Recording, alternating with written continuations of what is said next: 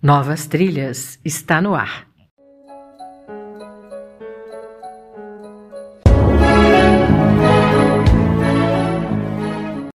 Sejam todos muito bem-vindos.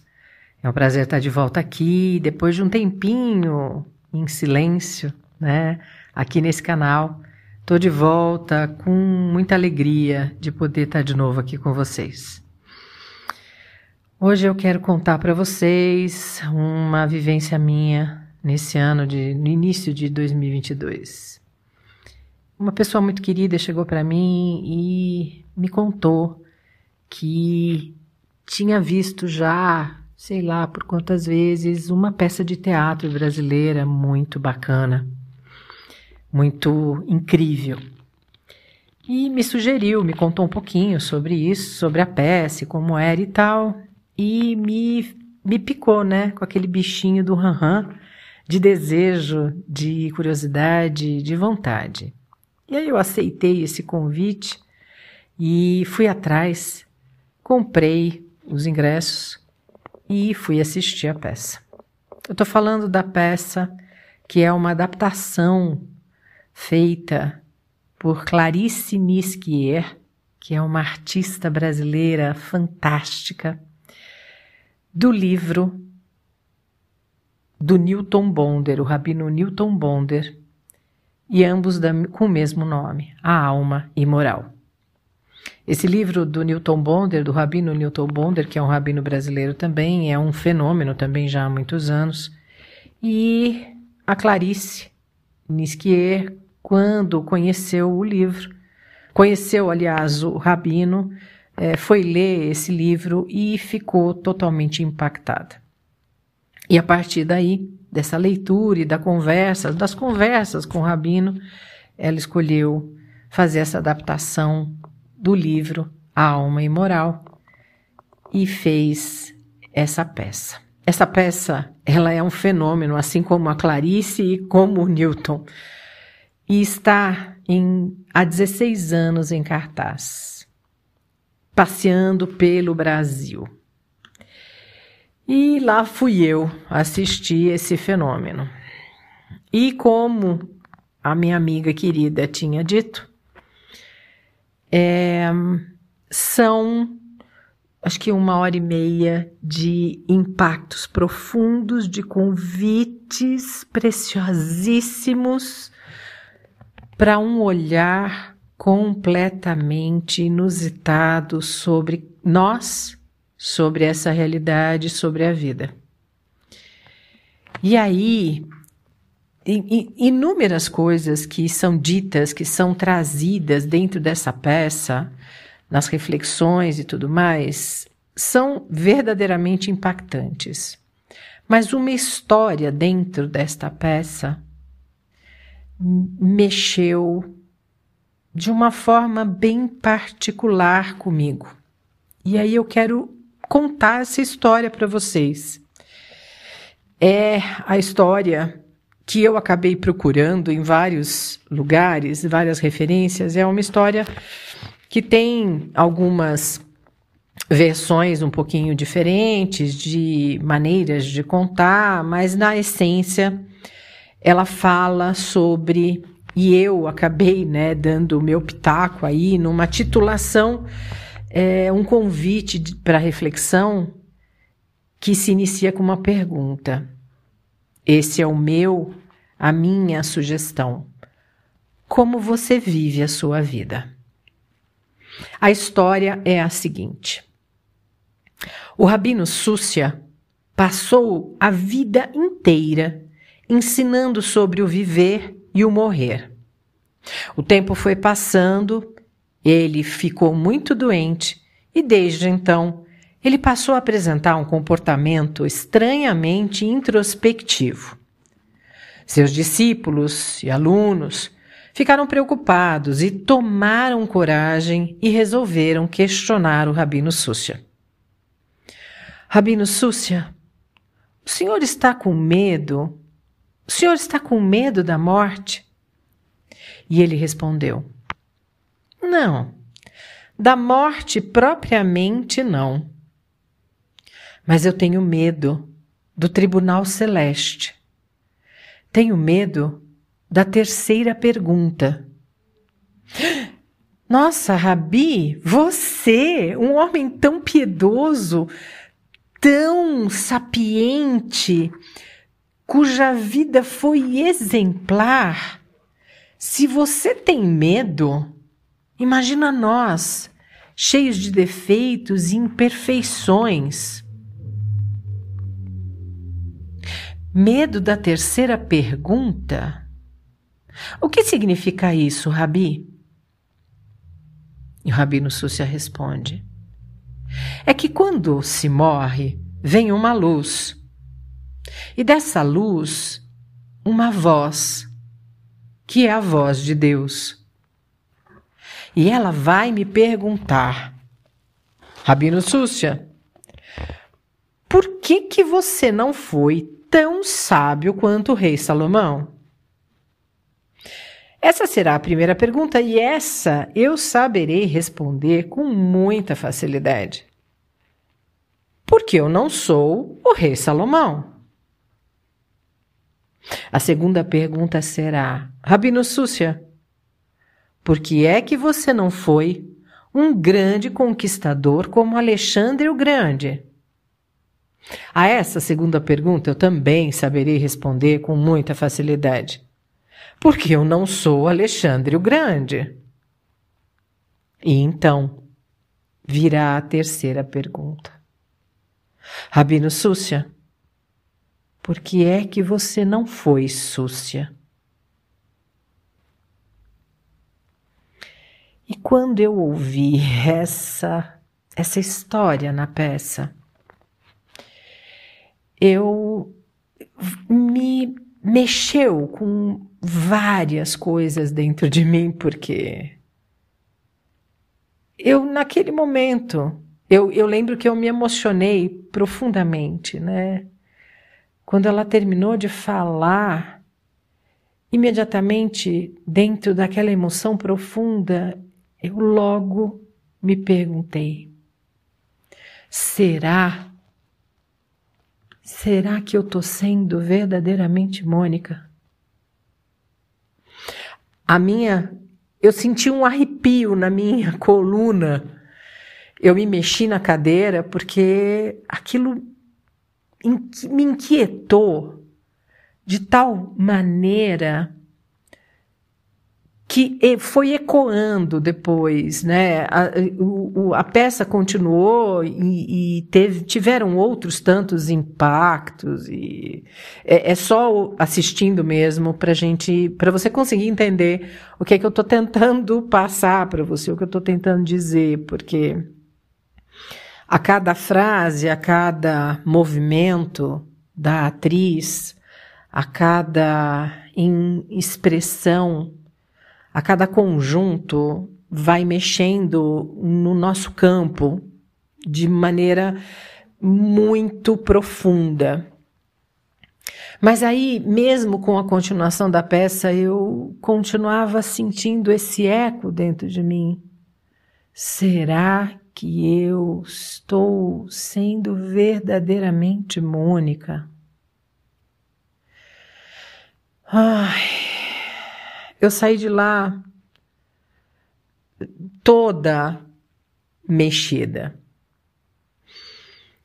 E nesses últimos meses, o que eu ainda me pergunto, será que eu estou sendo verdadeiramente eu?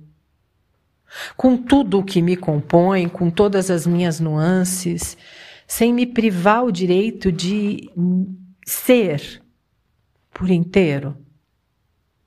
Será que eu estou conseguindo colocar no mundo todo, tudo que eu trago dentro de mim, todas as minhas potências, todas as minhas nuances, as minhas sombras, as minhas os meus devaneios, as minhas os meus anseios, os meus desejos, as minhas vontades, as minhas características, as minhas virtudes, os meus defeitos. Será que em algum momento eu deixo de ser quem eu sou? Eu não consigo responder essa pergunta ainda. Eu só consigo perceber que vira e mexe, ela me perpassa. Eu, eu percebo essa pulsação aqui vibrando. Será que eu estou sendo a Mônica agora? Será que falta alguma coisa minha? Será que eu estou deixando para trás alguma nuance perfeita, bela, é, íntegra, fragmentada, conflitiva? Em, será que eu estou deixando de ser quem eu verdadeiramente sou nesse mundo? Se eu estou deixando, aonde é que está? Aonde será que está essa parte que eu nem sei se ela está deixando de existir? Onde será que ela está? Aqui dentro de mim? E eu convido você para ir para esse lugar. Será que em algum momento, até hoje na sua vida, você deixou de ser você e nem percebeu? Onde será que essas partes vão ficando ao longo do caminho que a gente transita aqui nessa realidade? Essa peça de teatro, a alma imoral, ela é a provocação mais profunda, mais bonita, para um mergulho genuíno naquilo tudo que ninguém nunca fala para gente, porque a maioria das pessoas tem medo. Os nossos pais são educados a partir do medo e inúmeras vezes quase que todas as vezes, na realidade da nossa cultura, da nossa educação, eles também nos educaram a partir do medo, do medo de ser, do medo de destoar daquilo que é dito como necessário, adequado. E assim a gente vai deixando de ser a gente. Em quantos lugares você já deixou de ser você? e nem se deu conta. Como se isso, quando a gente faz esse movimento, como se fosse possível essas partes que vão ficando para trás, porque a gente aprendeu que elas não poderiam existir ou ser, ser expressas no mundo, como se elas deixassem de existir, isso é impossível. É o que acontece com a gente, é que a gente vai vai murchando em vida, vai perdendo o vício, vai ficando opaco, vai ficando emperrado, vai ficando, vai deixando, vai desidratando em vida. Será que, de alguma forma, quando a gente, quando alguma coisa chega perto da gente e nos provoca dessa maneira, né? Como eu estou falando agora com você aqui que está me escutando e como se você de repente vai assistir a peça também ou qualquer uma fala num podcast, uma música que toca, um encontro com alguém, um livro que você lê, um sonho que você tem, será que pode trazer você de volta de alguma maneira? Na minha realidade, pode. Não, não tem restrição. Qualquer um desses provocadores, mensageiros, é, mensagens de WhatsApp que a vida nos manda aqui, promovida pelo nosso inconsciente profundo, está dizendo para gente que até o dia que a gente parar de respirar aqui para ir para outra realidade, de uma outra forma, numa outra configuração, ainda é possível. Ainda há tempo de você prestar atenção e se perceber.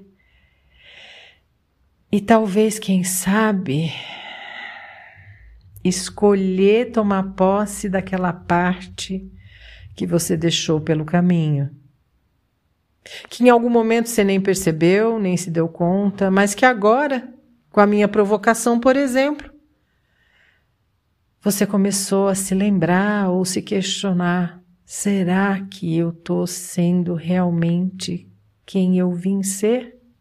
Quem eu sou? Com toda a minha potência? Eu acho bem legal a gente poder ter esse momento de, de percepção, de reflexão e de escolha. O que eu escolho fazer comigo agora, a partir dessa nova estimulação? Aonde eu escolho prestar atenção? O que eu escolho fazer com o que eu descubro? E quem sabe, amanhã, ou até só daqui a pouco, eu perceba que ainda tem muita coisa sobre mim que eu posso lançar a mão de maneira amorosa, de maneira afetiva, delicada comigo e lançar a mão de expressar como parte da minha existência, do meu direito, da minha totalidade. E assim, definitivamente, dá mais um passo consciente nessa história de ser eu. No final das contas, eu estou aqui fazendo essa elucubração mental. Eu aqui desse lado do microfone, você aí do outro lado, com os seus ouvidos atentos. Assim eu espero. Para dizer para você que eu continuo refletindo e me perguntando: será que eu estou sendo de verdade Mônica? Bons mergulhos, excelentes descobertas e reflexões. E até o próximo episódio. Um grande beijo.